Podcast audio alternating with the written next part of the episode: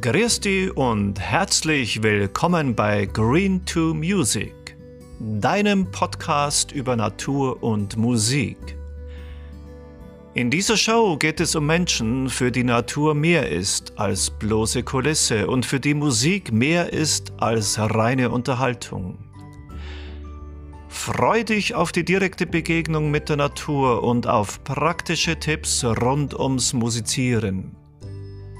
Egal ob mit der Kamera im Feld oder mit deiner Stimme im Chor. Bist du bereit? Dann lass uns starten. Mein Name ist Stefan Urlbauer. Ich bin Musikerzieher an einem bayerischen Gymnasium, leidenschaftlicher Jäger, Hundeführer, Angler und Hobbyfotograf.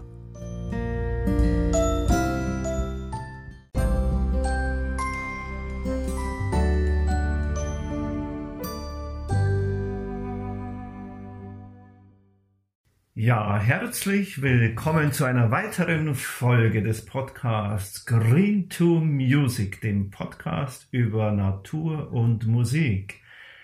Mein heutiger Gast in dieser schönen Runde ist ein ehemaliger Schüler von mir. Das freut mich ganz besonders. Armin Weinfurter aus Zwiesel. Armin, grüße dich. Hallo, grüß dich.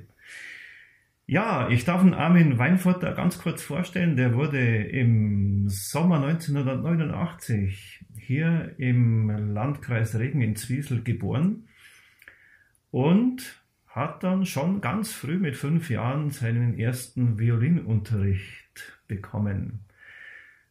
Dann hat er an der Hochschule für katholische Kirchenmusik und Musikpädagogik in Regensburg Instrumentalpädagogik, Violine und Lehramt Musik für Gymnasien studiert.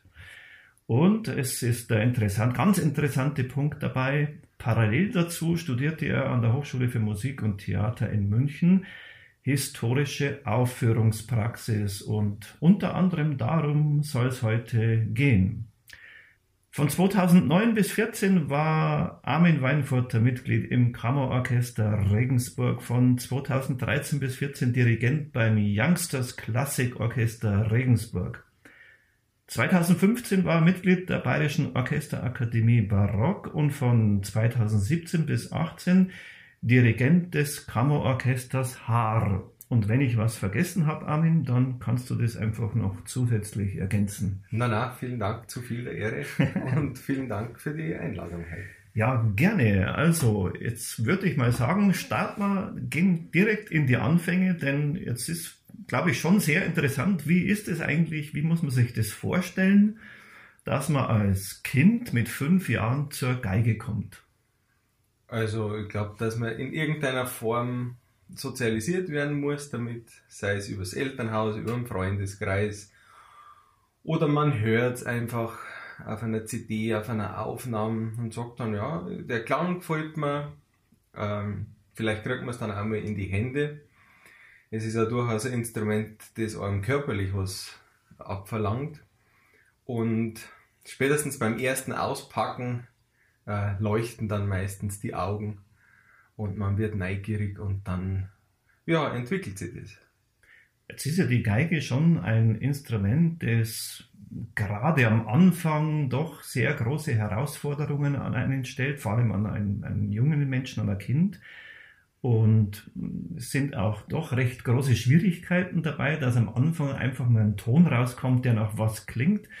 Ähm, womit hat man es denn da zu tun, gerade am Anfang, wenn man Geige lernt? Ich glaube, dass momentan das Schwierigste die Geduld ist, die man braucht. Weil man einfach gewohnt ist, wenn man was ausprobiert, relativ schnell kommt man zu irgendwas und wahrscheinlich ähnlich schnell lässt man es dann wieder fallen.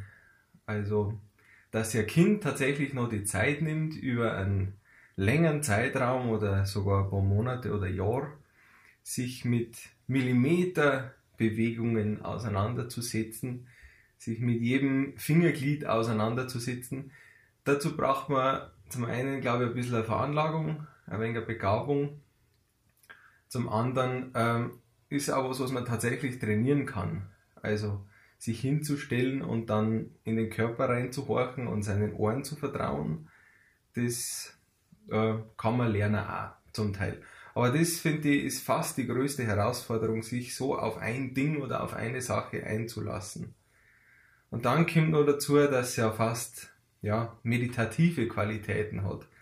Es sind sehr langsame Bewegungen, die man unter Kontrolle kriegen sollte. Ich vergleiche das immer gern mit äh, Tai Chi, ist das. Äh, wenn man einen Ton erzeugt oder wenn man streichen soll, das soll, nicht, äh, soll der Bogen nicht hupfen auf der Seite, sondern einfach nur glatt drüber streichen. Es sind kleine Bewegungen. Mm, und ja, wie du sagst, eben die Tonerzeugung, allein das, was rauskommt, ist schon die erste Hürde. Obwohl das auch eine Religionssache ist beim Unterricht. Ich glaube ja fest daran, dass Geige am Anfang nicht kreislich klingen muss. Oh, das ist ein interessanter Punkt, weil, weil äh, so Landläufe hört man immer, okay, die ersten drei Jahre Geige ist schrecklich, erst dann beginnt das Ganze ein Ton zu werden, aber das ist also auch für, für dich als Musiklehrer gerade ein ganz interessanter Aspekt. Ja, wie gesagt, es ist auch ein fester Glaube daran, dass das nicht so sein muss. äh, manchmal wird man widerlegt, aber ganz oft funktioniert ähm, wenn man zumindest versucht, einem Kind zu vermitteln, dass der Ton und der Klang auf der Geige von Anfang an einfach was Schönes ist oder auch schön klingen kann. Mhm. Aber da hat man doch bestimmt die Schwierigkeit. Also ich stelle mir das jetzt so vor, so ein kleiner Knirps oder ein kleines Mädchen ist da, streicht das erste Mal mit dem Bogen über die Seite und ist quietscht und ist so, was ist denn das? Ja, klar. Mhm. Und dann ist, ist die Schwierigkeit, erstmal Kraft rauszunehmen. Es braucht dann nicht viel, so einen Bogen zu halten, also 30 Gramm oder so. Oder einen Ton überhaupt zu erzeugen, ist ja eine ganz, ganz geschmeidige und ganz leichte Bewegung. Und da gibt es eben Typen, die gehen dran und man merkt, ja, eigentlich war ein Schlagzeug besser. Ähm, muss man dann einfach manchmal ein bisschen sagen oder einfach mal fünf Minuten werkeln und körperlich äh, sich austoben und dann äh, fährt man runter und beginnt dann mit der Feinarbeit. Und manche klangen hier und es ist wie ein Schuh, der passt. Also die, die streichen drüber und von Anfang an ist es toll. Also schon Typsache. Ein bisschen, ja. Mhm.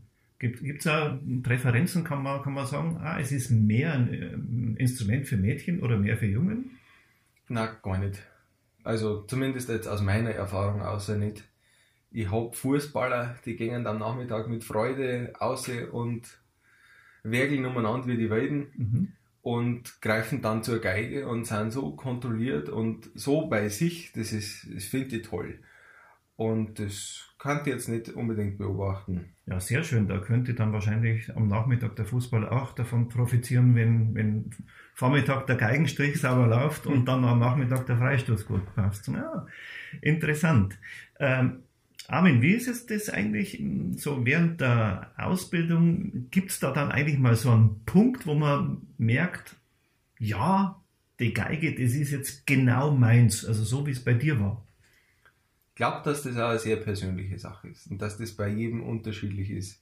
Es gibt die, die Fälle, die greifen hin und sagen, ja, das ist es. Und das schon mit 5, 6 Jahren. Dann gibt es die Fälle, da verwachst es in der Pubertät eher. So, da, da, da bekenne ich mich ein bisschen dazu, dass man sich dann so richtig vergräbt ins Instrument und dann sagt, ja, genau das ist meins. Ähm, und das hilft mir auch, das hilft mir vielleicht auch psychisch. Und bei manchen kommt es sehr, sehr spät. Also die halten sich eher mit dem Sportsgeist über Wasser am Anfang und sehen die Herausforderung in der Bewegung oder in der intellektuellen Herausforderung, die sie stellen. Und dann aber nach der Pubertät oder fast schon im Erwachsenenalter sagen sie dann, hey, eigentlich ist das toll. Und eigentlich ist die Musik so toll und greifen dann nochmal richtig an. Mhm. Ich entnehme jetzt auch deinen Ausführungen, dass Geigespielen durchaus irgendwie was zu tun hat mit Sport, ja, vielleicht sogar mit Leistungssport. Gibt es da irgendwie Parallelen? Jein. Also das Körperliche, äh, finde ich, hat auf jeden Fall eine sportliche Komponente. Weil ich es kontrollieren muss und auch zur richtigen Zeit am richtigen Punkt meine Energie auch freien Lauf lassen kann, also auch loslassen kann. Ähm, zum anderen, das Schöne an der Musik ist, dass es nicht diesen massiven Wettbewerbscharakter gibt. Also höher, schneller, weiter ist auch auf der Geige immer relativ. Und mancher hat die größte Freude daran, wenn er eine Kinderlied spielen kann und das oft bis ins Erwachsenenalter oder irgendwelche einfachen Stücke. Man ist selig und erfüllt und schön. Und bei manchen ist es tatsächlich ein bisschen wieder schneller weiter. Also die wollen dann trainieren und das Stück noch und das Stück noch und das Stück noch. Und dann, wenn das passt und man findet das, dann geht es dahin. Mhm. Jetzt ist es für, bestimmt für unsere Hörerinnen und Hörer interessant, äh, wie viel man eigentlich dann an Zeit wirklich investieren muss, so an Übezeit, an Ausbildungszeit, bis die Geige eigentlich mal so klingt, dass man sagt, okay, ich bin selber damit zufrieden oder dass eben Zuhörer auch Freude daran haben. Hm. Das ist jetzt wieder äh, fast die gleiche Antwort wie vorher. Also man kann Freude daran haben, einen Ton zu spielen. Das mhm. kann was Wunderbares sein. Und da kann, können auch die Zuhörer sehr viel Freude daran haben. Ähm, und es kann ein Mozart, den ich äh, versuche zu spielen, äußerst kreislich sein. Und ich kriege nicht hin. Aber sagen wir mal, dass ich jetzt ein einfaches Lied spielen kann. Hausnummer Fuchs, du hast die Gans gestohlen. Äh, da habe ich dann meine Finger sortiert, dann klingt es gut, dann weiß ich, wie ich mit dem Bogen bewegen muss. Eine ganz grobe Schätzung ist äh, dreiviertel Jahr. Mhm. Dieser Jahr. Jeder stellt sich anders. Manche kennen es nach einem halben Jahr schon. So was gerade jetzt, von, wenn man von Kindern ausgeht. Äh, auf Kursen manchmal kommt auch jemand, der ist schon 60 oder 70 und sagt, mir taugt das. Der braucht dann auch seine Zeit. Aber auch da ist wieder relativ. Also, wenn es einem gefällt, dann ist das Höchste. Mhm. Ja, ist schon, aber ist ja schon mal eine interessante Hausnummer, wenn man sagt, so ein Jahr oder ein Schuljahr und danach tut es irgendwie schon nach Musik. Jetzt ist es ja so, du spielst ja nicht nur klassische Geigenliteratur und auch die sogenannte alte Musik, da reden wir ja nachher noch drüber, sondern als Mitglied der Gruppe F-Tam-Tam bist du auch ein Volksmusiker. Also du bist so richtig breit aufgestellt. Äh, wie muss ich mir das jetzt eigentlich vorstellen? Holst du jetzt diese Musik so aus verschiedenen Schubladen raus oder haben diese verschiedenen Genres irgendwas miteinander zu tun in dir? Ähm, das Schöne ist, dass es bei der Geige diese Schubladen nicht gibt, sondern die Geige ist ein Instrument, das sich in sehr vielen unterschiedlichen Stilistiken ähm, zu Hause fühlt oder man kann einfach alles machen damit. Das relativiert vielleicht die Anfangsschwierigkeiten wieder ein bisschen, ähm, weil je mehr man reinsteckt, desto mehr Möglichkeiten hat man dann auch. Und mein, bei mir hängt das ganz eng mit meiner Ausbildung zusammen. Ich habe das große Glück gehabt, dass ich einen sehr strengen und eher konservativen Lehrer gehabt habe am Anfang. So richtig russische Schule. Der Notentext ist das oberste Ziel und die Technik und die Intonation, also sauber sprechen und ein weicher Ton und da sind wir wirklich die Arbeit mit jedem Ton und ins Detail gegangen und das in erster Linie vom Notentext aus. Und dann habe ich irgendwann gemerkt, eh am Gymnasium bei deinem damaligen Kollegen ähm, Beb Schmid, äh, beim gemeinsamen Musizieren, Mensch, der spielt doch nicht das, was in den Noten drin steht. Das gibt's doch nicht. Und also es ist aber mein Lehrer, also der muss schon wissen, was er tut. Und an manche Sachen kann man sich so genau erinnern und ich weiß noch genau den Moment, in dem man das äh, Stück gespielt hat, der Walzer, und der verziert und trillert und spielt was rein und ich, ich habe das gar nicht fassen können. Aber so die Neugier war geweckt und auch da habe ich irgendwie schon das Umfeld gehabt. Mit F-Dam, wir sind auch miteinander in die Schule gegangen, das kennt auch noch dazu. Und haben da schon immer so lose ein bisschen Musik gemacht miteinander. Und dann wächst man so eine und dann ist es auf einmal ganz sympathisch, wenn man nimmer äh, jeden Ton pflegen muss und behandeln muss wie ein rohes Ei, sondern wenn man eine gewisse Technik hat und dann sich vom Notentext wieder lösen kann. Und da ist die Volksmusik einfach wunderbar, weil man sie frei spielt, weil man frei auswendig spielt und dann ja, eben nicht mehr so schaut, was tue ich eigentlich, sondern aus dem Bauch raus einmal musiziert. Also das Musikantische kann man sehr gut entwickeln. Und in der Barockmusik kommt für mich dann beides zusammen. Man beschäftigt sich zum einen sehr wissenschaftlich, fast schon mit dem Notentext, schaut, was kann der Komponist mit dem Fleck gemeint haben, mit dem Hagel. Und im nächsten Schritt dann, wenn man es in die Finger hat, sich von dem Ganzen wieder zu lösen und einfach frei und zum Teil ganz, ganz weit oder, oder fantastisch oder richtig rumzuspinnen am Instrument, das ist dann richtig toll. Mhm. Sind wir ja schon direkt sozusagen an dem Punkt angelangt, angelangt weswegen wir uns ja heute treffen, nämlich äh, alte Musik oder eben die Barockgeige. Hm, worin besteht denn da eigentlich genau der Unterschied von einer Barockgeige hin zu einer modernen Geige oder eine Geige, die ich heute einfach im Musikalienhandel kaufe? Ich glaube, allgemein kann man sagen, dass sich das Instrument noch mehr bitten lässt um einen schönen Ton. Eine Diva. Also, aber sowas von, zumindest, zumindest meine. Ähm, um einen schönen Ton zu erzeugen. Also es ist zum einen noch schwieriger, zum anderen ist es auch schön manchmal, wenn es kracht und wenn es pfeift und quietscht, weil das gehört zur Musik dazu. Und so ist, äh, sind auch die Unterschiede gelagert, finde ich, bei den, bei den Geigen. Also Spielhilfen, mit denen man eigentlich leichter spielen kann, die fallen bei der Barockgeige weg. Also es gibt keine Schulterstütze, es gibt keine Kinnstütze, wo man es halt bequem machen kann, sondern das Teil liegt einfach lose am Schlüsselbein und man hofft, äh, dass es nicht abhaut. Also dass man nicht so verkrampft ist, dass es irgendwelche Bewegungen gibt, die das Spielen dann behindern. Hm, also mehr so ein Rennwagen, wenn man so will. Ja, eigentlich schon.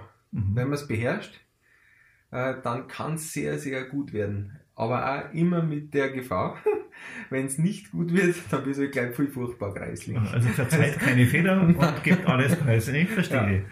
Und so die Seiten zum Beispiel, in der normalen Geige hat man Stahlseiten oder äh, Kunststoffseiten. Auf der Barockgeige hat man Darmseiten und idealerweise hat man unbehandelte oder Seiten, die nicht umsponnen sind, also wirklich der blanke Darm, die sich auch wieder beim Spielgefühl mehr bitten lassen. Also es kracht und pfeift einfach am Anfang. Oder an manchen Tagen, wenn die Feuchtigkeit äh, zu hoch ist. Aber wenn es dann geht, dann ist es ein Klang, der für mich mit nichts zu vergleichen ist. Mhm. Und äh, in der Flexibilität, was rauskommt, es ist ja immer ein bisschen anders. Und es ist ja das Tolle da, ist der Reiz, den dieses Instrument ausmacht. Die Stahlseiten, glaube ich, da kann man mit einigermaßen Übung immer das gleiche perfekte Ergebnis reproduzieren. Und bei der Barockgeige ist es immer ein bisschen anders. Und das machen die Seiten, eben die Spielhilfen, der Bogen ist ein anderer. Und überhaupt die, die Gesamtkonzeption der Geige ist ein bisschen anders. Mhm. Wenn du sagst, das kracht und pfeift und so, äh, ist das vielleicht das, auch das Wesen der Barockmusik? Haben wir das bisher immer falsch verstanden? Barock ist irgendwie so alte Musik für alte Menschen. Äh, stimmt das gar nicht? Ich empfinde es nicht so, weil ich wiederum auch von der Volksmusik her das ein bisschen pragmatischer sehe.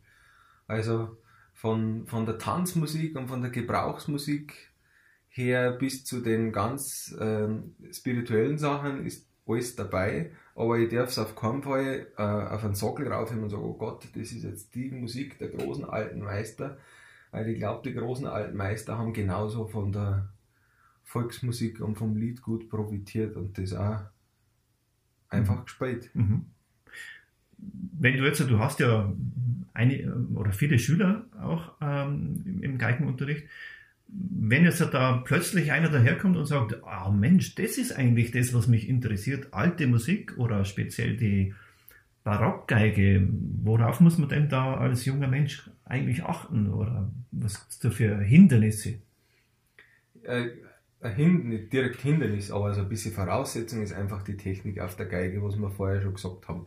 Wenn ich meine Finger unter Kontrolle habe und ein bisschen weiß, was ich tue, äh, dann kann ich mich mit dem Ton auseinandersetzen und dann verkrafte ich vielleicht auch eine Geigen, die mir ein bisschen mehr fordert in der Klangerzeugung. Aber ansonsten sind die Hürden bemerkenswert gering.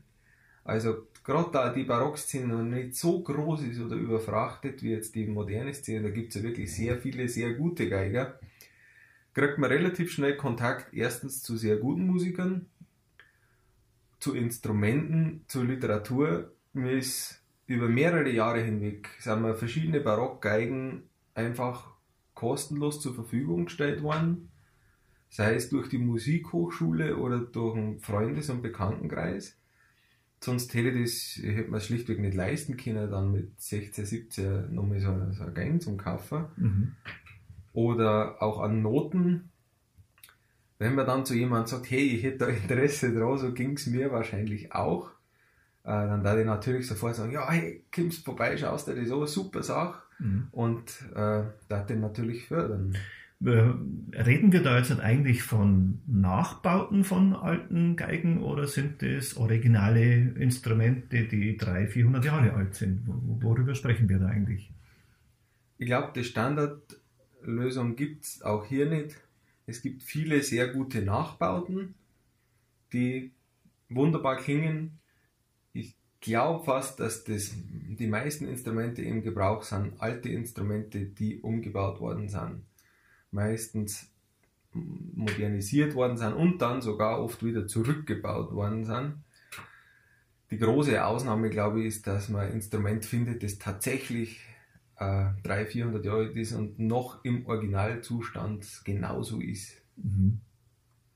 Ähm, Damit, damit sich junge Menschen und deren Eltern vielleicht auch was vorstellen können, äh, von welcher Preiskategorie reden wir da? Von bis? Das ist wie beim Auto. Also es gibt ein Auto für 300 Euro, das fährt. Und es gibt bestimmt eine Geige, auf die ziehe ich Darmseiten auf und habe dann mal ein Spielgefühl, das vielleicht vergleichbar ist. Das kann auch, wie gesagt, gar nichts kosten, wenn ich das probieren will. Mhm. Und nach oben sind keine Grenzen. Aber sagen wir, für einigermaßen Instrument, äh, an dem man Freude hat, glaube ich, ist auf jeden Fall bezahlbar. Und auf jeden Fall gibt es auch Geigenbauer, die Verständnis haben für die jeweilige Situation. Das ist ist eher so eine diplomatische Antwort, ja. Aber, also, ja, aber gut. Wenn man jetzt sagt, so im Bereich eines Kleinwagens, dann kann man sich was vorstellen, da kriegt man bestimmt eine gute Geige. Ja, zumindest eine Geige, die ein Leben lang, äh, zumindest im, im, auf meinem Niveau oder in meiner Spielpraxis interessant bleibt. Mhm. Armin, jetzt ist es so, hat sich so die letzten 60, 70 Jahre ist so, so ein bisschen eingebürgert, dass man eben unterscheidet zwischen dieser sogenannten historischen Aufführungspraxis. Also das ist ja eigentlich auch das Fach, das du studiert hast. Also mittlerweile kann man das scheint studieren. Und das unterscheidet sich aber von dem, wo man gemeinhin so klassische Musik aufführt. Äh, wo, wo, warum gibt es eigentlich diese Unterscheidung? Ja, schwierige Frage, weil es ja äh, zum einen als Genrebegriff ist, die klassische Musik, klassische Musik ist irgendwie alles und die historische Aufführungspraxis, ja historische, ist ja auch irgendwie alles, was in dem Moment, wo es zum ersten Mal niedergeschrieben oder gespielt wurde, ist es ja schon wieder alt. Ich kann also auch sagen, ein romantisches Stück ist historische Aufführungspraxis oder die klassische Epoche, die Musik der klassischen Epoche ist historische Aufführungspraxis. Also gefällt mir eigentlich die Bezeichnung besser, dass wir uns vor allem mit Barockmusik befassen oder mit früher Barockmusik ähm, und dies dann auch den Begriff historische Aufführungspraxis, glaube ich, geprägt hat. Und man versucht einfach einen Zustand zu rekonstruieren, ähm, der unerreichbar ist. Also man versucht so zu tun, als würde man im 16., 17. Jahrhundert ein Stück spielen und ich suche mir dann, wie gesagt, die Instrumente dazu, ich suche mir vielleicht die Saiten dazu, dann suchen wir vielleicht noch Noten aus der Zeit. Die Frage ist dann, wie weit kann ich gehen? Dann darf ich keine Brillen mehr hernehmen, dann darf ich nur noch bei Kerzenlicht spielen, dann darf ich bitte den Überraum nicht beheizen. Äh, ja, also wie gesagt, ähm, auch hier ist ein gesundes Mittelmaß, glaube ich, gefragt und in erster Linie die Orientierung an der Musik und weniger an der Sache, ich weiß jetzt unbedingt so historisch machen, ähm, wie es geht, weil dann wird es ein Spiel. Mhm, Deine Gesichtsspiele entnehme ich so ein bisschen. Äh, da geht es um ideologische Ausrichtungen, auch so ein bisschen um Glaubenskriege. Aber eigentlich ist es doch so, äh, klar, es gibt viele Kriterien, die man benutzen kann und, und heranziehen kann, aber letztlich ist es immer Interpretation des 21. Jahrhunderts. Genau. Ja, Also wie die Instrumente auch. Mhm. Also ich kann einfach den äh, Urzustand nicht mehr herstellen, weil damals waren die Instrumente auch neu. Mhm. Und das Holz verändert sich. Und, aber ein gewisser Dogmatismus ähm, oder gewisser Sport ist in der Szene schon vorhanden. Wie weit kann ich gehen oder wie weit muss ich gehen, was meines Erachtens schon eine Voraussetzung ist, das ist tatsächlich das Instrument, die Saiten und vor allem der Bogen und dass ich mich einfach mit einem Stück auseinandersetze, dass ich mir bereit bin, ähm, mit dem Notentext auseinanderzusetzen, auch mit einem historischen Notentext. Aber dann im Moment der Aufführung kann ich es auch wieder sein lassen. Also dann muss ich mich einfach wieder befreien und Musiker sein. Aha, da kommt bei dir dann der Volksmusiker auch wieder durch. Tja. Mhm. Äh, jetzt interessiert mich, ähm, wie machst du das jetzt eigentlich? Nach welchen Kriterien wählst du denn deine Stücke aus? Also wie, wie, muss man sich das vorstellen? Nimm uns doch einfach mal mit in so einem Vorgang von der Auswahl eines Stückes bis hin zur Aufführung. Da das so verwoben ist bei mir, ist das ganz vielfältig und ganz unterschiedlich. Manchmal ist es ein Tanz, der mich in der Volksmusik interessiert und wo ich sage, okay, jetzt suchen wir mal die Entsprechungen in der Barockzeit. Manchmal ist es einfach nur ein Stück im Radio, das ich höre und sage, uh, toll, das will ich auch. Also ganz unterschiedlich. Aber ein gutes Beispiel, glaube ich, ähm, sind die Bach-Sonaten und Partiten, weil das so ein Werk ist, das mich auch schon durch mein ganzes Leben begleitet. Und auch manche Sätze spiele ich schon seit fast 20 Jahren. Und es ist schon interessant, dann alte Aufnahmen zu hören oder zu wissen, wie man es dann vor 10 Jahren gespielt hat und wie man es jetzt spielt äh, dass sich das mit dem Musizieren im Wirtshaus oder mit dem Spielen von Volksmusik hat es sich wieder verändert. Äh, mit dem Studium in der historischen Aufführungspraxis hat es sich wieder verändert. Ähm, ja, also Stücke werden dann oft auch zu Lebensbegleitern. Das ist sehr, sehr schön. Wenn ich jetzt auf der Suche bin, konkret nach einem Programm, gibt es meistens ein Überthema, das mich interessiert und nachdem ich dann zumindest die Stücke ein bisschen ausrichte. Das können äh, platt gesagt die vier Jahreszeiten sein oder die vier Elemente sein oder ein Komponist aus der Barockzeit, um den ich mich dann irgendwie gruppiere. Ja, und dann begibt man sich tatsächlich auch aktiv auf die Suche nach Material. Also ich schaue, bei wem hat der Unterricht, in welchem Umfeld hat der gelebt und gewirkt und dann ergibt sich das meistens, kommt eins zum anderen und am Schluss vor dem Konzert oder bevor man ein Programm aufführt, ist es meistens so, dass man zu viel hat und dann auswählt. Mhm. Also ich, ich kann dem Ganzen natürlich jetzt schon entnehmen, die Musik, die bleibt irgendwie immer lebendig. Das ist also, wenn, wenn du jetzt zurückblickst und sagst, okay, die letzten 20 Jahre hat sich mein Spiel verändert und wir schauen in die Zukunft, dann wird das wohl so bleiben. Und das ist, glaube ich, gerade das Schöne für uns Musiker. Es ist irgendwie immer neu und wird nie langweilig. Ja, bestimmt nicht. Mhm. Ja, Armin, jetzt wäre es natürlich für, für, die, für diese Hörer da draußen ganz interessant und irgendwie, glaube ich, ja, ganz spannend mal zu hören, äh, wie schaut es jetzt eigentlich aus, ähm, ganz konkret, wenn ich auf einer alten Geige spiele, im Vergleich dazu, wenn ich das gleiche Stück auf einer modernen Geige spiele. Und ich sehe da zwei Geigenkoffer liegen, also äh, es wäre nicht so, dass du nicht vorbereitet wirst, dann wäre es natürlich super schön, wenn wir was hören könnten. Ja, sehr gern. Nur man muss wieder dazu sagen, es ist der Teufel liegt im Detail. Ähm, als ich heute Morgen einen Geigenkasten aufgemacht habe, war natürlich meine moderne Geige genauso wie gestern und die Barockgeige war ein halber Scherbenhaufen. Also wieder zwei Seiten herunter. Das ist einfach der Darm, ähm, löst sie mit der Zeit auf und dann macht es Peng und dann ist so eine Seite relativ schnell kaputt, aber es ist auch relativ schnell repariert.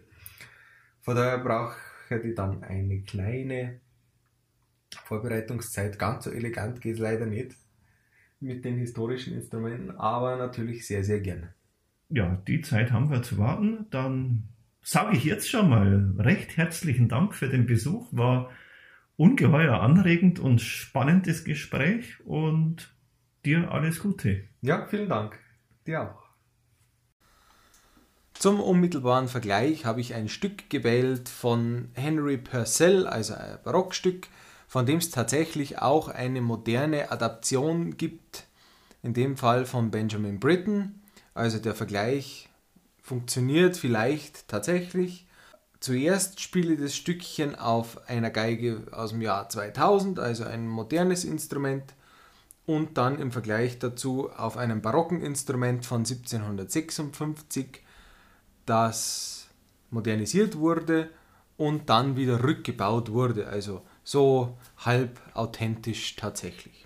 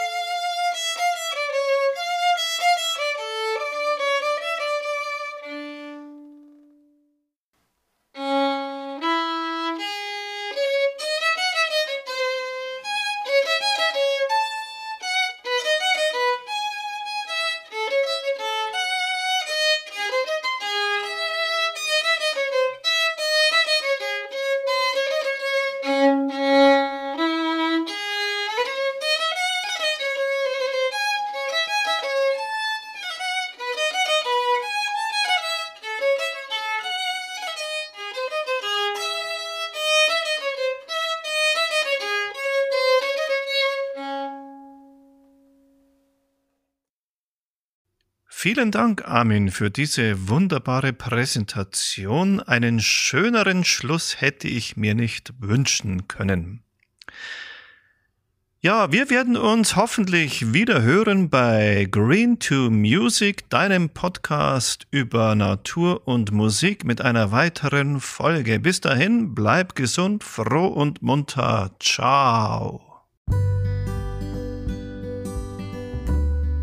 Ich bedanke mich fürs Zuhören. Ich bedanke mich dafür, dass du eingeschaltet hast. Wenn es dir gefallen hat, dann erzähle es weiter und vielleicht hören wir uns bald wieder in einer der nächsten Folgen Green to Music, dem Podcast über Natur und Musik.